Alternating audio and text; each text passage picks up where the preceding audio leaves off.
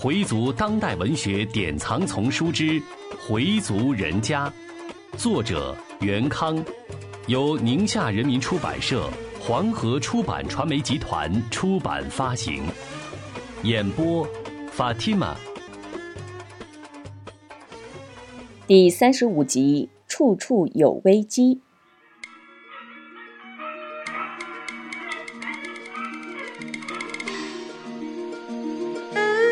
老太太出院后，邵丽只去了两次。现在她有些自顾不暇，一是公司资金出了很大亏空，几家债主轮番的来催她还钱，银行也不肯贷款了；二是两个业务主管已经跳槽，还带走了一些业务。现在员工已经有两个月没发工资了，有几个人提出赶快结账，不干了。这些事情弄得她焦头烂额。佩金的事也只好先撂下。江梅最近也老跟他闹，有时竟当着员工的面跟他吵。他既得应付江梅，又得照顾随丽，还得四处求人贷款解决燃眉之急。现在江梅又说她有了，邵丽半信半疑。她不是说自己有子宫肌瘤，子宫也切除了吗？怎么又有了？一定是想诈笔钱，给他三万，让丫的滚蛋算了。但这个女人是很不好对付的，弄不好连随丽都会被牵连进去。想到这儿，米少丽后脊梁直冒凉气。这时，米佩南进来了，少丽让他坐下。今天怎么这么闲？没什么事儿，过来看看三伯。少丽扔给佩南一只红塔山，佩南掏出打火机，先三伯点上。然后自己点上。佩金的案子怎么着了？少丽说：“我没工夫管他，随他去吧。你没看见吗？现在谁都往后稍，我算把这帮亲戚看透了。”佩南似乎很仗义的说：“我想想办法。我们同学他哥是检察院的，我托托他，没准行。”佩南说的似乎很有把握。那感情好啊！要是能说进去话，咱花点也行。佩南抄起电话就拨，邵丽在一旁听着。是国伟吗？哎，你哥现在还在检察院吗？在呀。哎，那好，我这儿有件事情想求求大哥。哎，是我弟弟，那还能蒙你啊？别人我管得着吗？对。犯了点事儿，给折进去了，能不能帮个忙给捞出来呀？那好，你给问问，叫米佩金，没判呢，还积压着，晚上我请你，别忘了啊。放下电话，佩南脸上露出喜色。三伯，他说给咱们问问，晚上我先去探探他的口风。有希望的话，您再出面。邵丽脸上露出喜色，好，等有点门了，我再出面。今天你先请他吃饭，需要的话就给他点一点。说着，从抽屉里拿出三千，你看着给。佩南假意推辞，不用吧，这同学跟我关系特好。那也得带上。你替三伯办事，还能让你掏腰包？看您说的，他不是我弟弟吗？呃，也好，我先趟趟路子。说着，把钱接过来，点了点。三千整，您放心，办不成，完璧归赵。没事儿呀。少丽说着，又从柜子里取出两瓶五粮液，一条硬中华，递给佩南。你先拿去趟趟路子。佩南把东西放进自己的兜子里，然后说：“您知道不？我哥要把咱们家的老字号再撑起来。听说我老姑还入了股呢。干那玩意儿能挣多少啊？”少丽很是瞧不起。做香卖给谁去呀？清真寺呀。清真寺需要量有多大呀？那东西没有多少利润。佩南顺着三伯的口气说：“可不是，纯粹瞎闹。老鼠尾巴上长疮，没多大脓水。还有邪的呢，我二姐帮我哥带了好几十万呢。”邵丽一听，很是吃惊：“给他带了几十万？呃，不是三十万，就是四十万。”佩南的话向来是爱夸张的。邵丽只是点点头，没说话。佩南回到家，见妻子和孩子都不在，把那条硬中华放进柜子里，拿了一瓶泸州老窖，换了一瓶五粮液，就去找他的同学了。妻子带着孩子回到家，发现丈夫回来过，就打他手机：“你在哪儿呢？赶快回来，有重要的事儿。”他问什么事情。妻子说：“大夫讲孩子要住院治疗。”佩南听到妻子非常着急，便说：“没这么严重吧？甭那么着急。”他把佩金的情况跟他的同学大致讲了讲，请同学跟他哥哥说说，看能不能帮个忙。如果他哥哥有空，想请他哥哥到红冰楼吃顿饭。事情办成了，当然不会亏待他哥的。同学说。你姐夫不也在公安局吗？怎么不找他呀？佩南说：“切，别提他了，人家现在门槛可高了，我们谁都跟他说不上话，我们家没人理他。”同学说：“这个事情吧，现在可能困难比较大。第一，案子是不是到了他们那里还不清楚；再者，即使案子到了检察院，归不归他哥管也是问题。”佩南说。就是不归你哥管也没关系呀，让你哥再托托别人呢。总之，我这事儿就交给你了，你尽力给办，办好了一定重谢。同学说试试看吧。佩南跟他的同学一通吃喝，直到晚上九点半才回来。何晶见了他非常生气：“上哪儿去了你？这么晚才回来？孩子的病你怎么一点都不上心呢？”佩南也不隐瞒，我不是帮三伯跑佩京的事吗？看你这火急火燎的，有那么严重吗？就要住院？人家的事你倒挺上心。今天我带孩子去看的，医生说要住院，不严重，人家让住院呀。我找你就是商量，是住这个医院呢，还是托老姑去协和？要是脑子里的问题，最好还是去宣武。要不就是友谊，协和那儿虽说有老姑他们在，但不一定对路子。我看还是在友谊看吧。那就住友谊。明天我有课，你带孩子去吧。看你又来了不是？一直都是你带着去的，你情况比我熟悉，还是你去吧。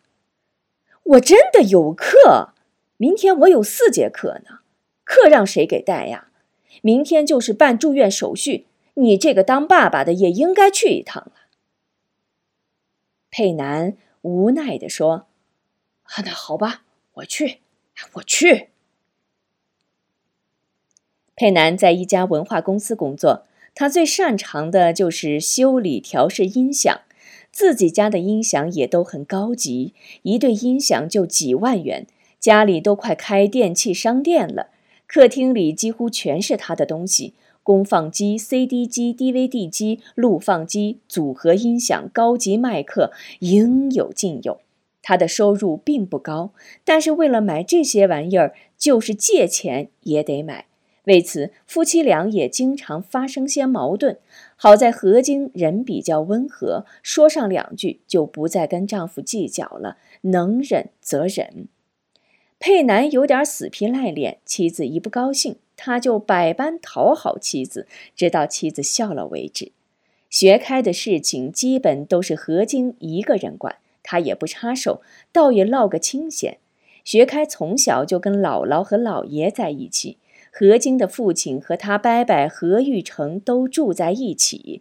何玉成特别喜欢学开，教他念法尔提哈、大赞词。学开非常聪明，一教就会。四岁时就能背好几段《古兰经》了。五岁时，老爷就带他去清真寺，很多乡老都非常喜欢他，尤其在斋月里，何玉成还让他在大殿上背诵《古兰经》，博得乡老们的一致喝彩。但是自从学开生病后，经常去医院，也没有过去那么活泼了。何晶非常着急，佩南也着急，但没有妻子那样上心。他的兴趣依然是音响，回到家就摆弄他的音响，有时吵得四邻不得安宁。妻子说他也不听，除非说自己要备课，他才把音量调小一些。有时干脆就去歌厅给人家忙活去。他并不是为了挣钱，主要是玩过瘾，所以歌厅的老板也欢迎他去。他会调音，能把比较低档的音响的声音调到最佳状态，这是佩金的绝活儿。因为跟歌厅老板有这层关系，他出入歌厅也非常随便。那帮乐队的人也熟悉他，但他从不去沾坐台的那帮女孩子，即使他们请他，他也不去。他经常请三伯少利去歌厅玩玩。老板知道他们的关系，或打八折，或只收半价。明天他要带儿子去友谊医院看病，他得跟单位说一声。单位的头儿很通情达理，批准了他的假。这时电话响了，是他同学打来的，约他去谈谈。他问什么时间，同学说定好了，明天上午十点钟。他几乎没加思索的就答应了。答应完之后才想起，哟。明天得带学开去医院，看这事儿给巧的。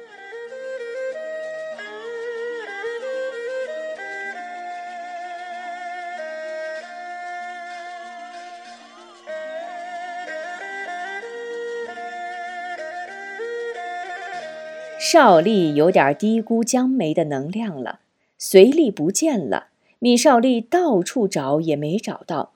一定是被江梅那个骚娘们给绑架了。邵丽狠狠地骂了一句，但他无计可施，只有撒出几个人帮助四下寻找。忽然，他想到了峰峰娱乐城里的牛达子，对，找他帮忙想想辙儿。米少丽到峰峰娱乐城找到了牛达子，两人秘密的商量了半天。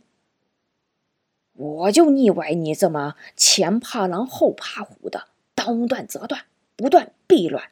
牛达子说：“万一人家查出来怎么办？我不得折进去？你知道一年出多少命案吗？查出来多少啊？当然，真要是你倒霉，你也就得认了。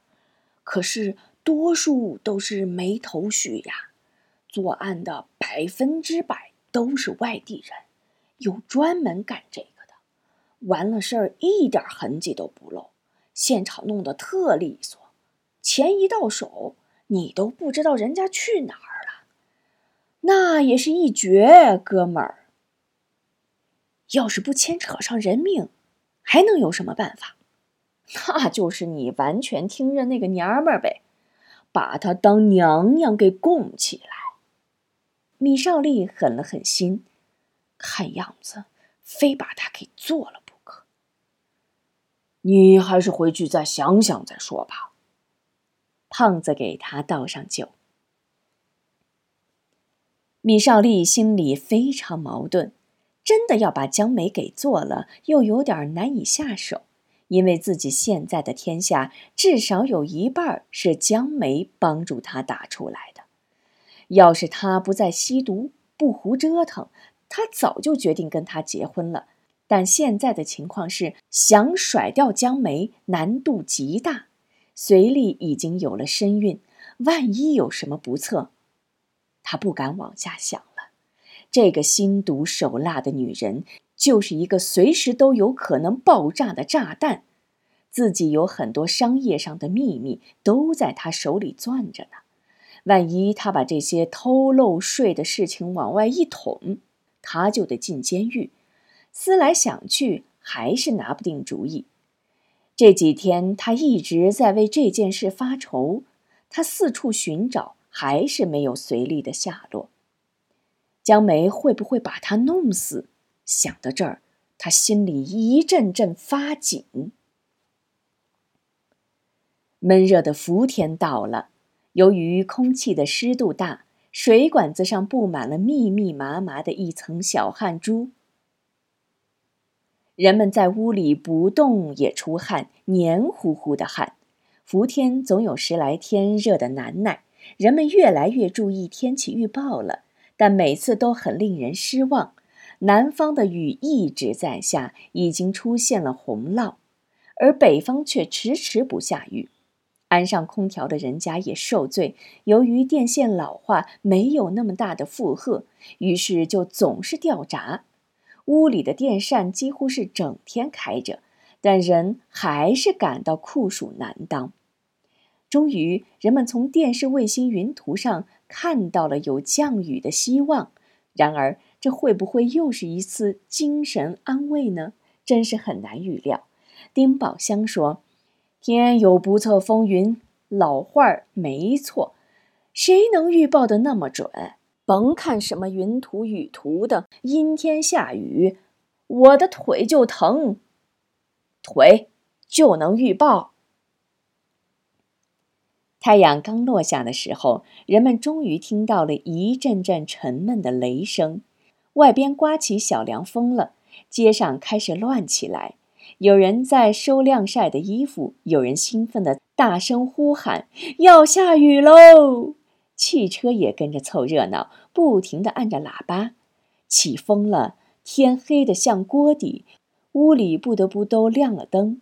人们都躲进了屋里，敞开屋门，像迎接贵客似的迎接着暴雨的降临。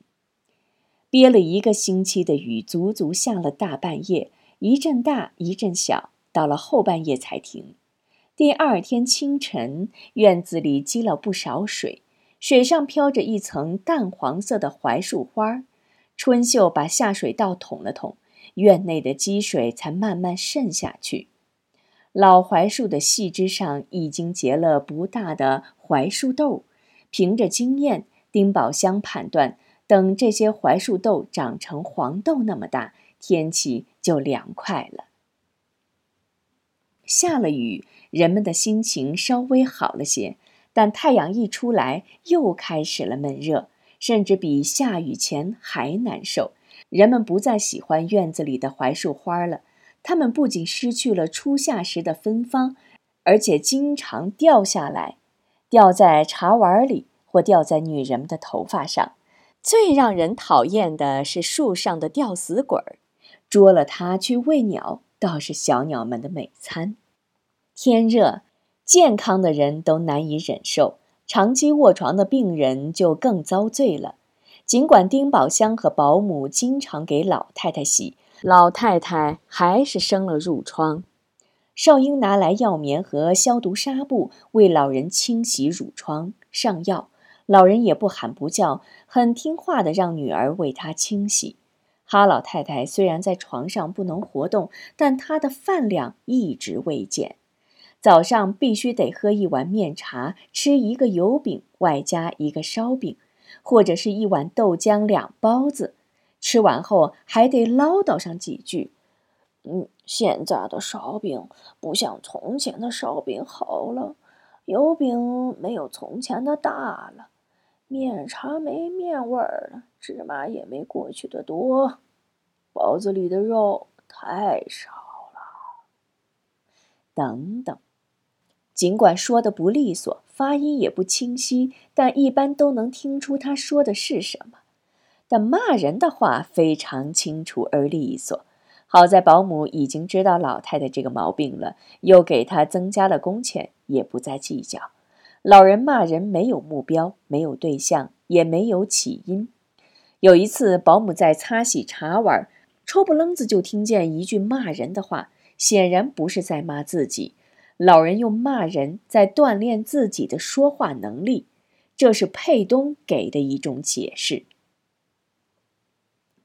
老太太自从得了脑血栓之后，几乎就瘫痪了。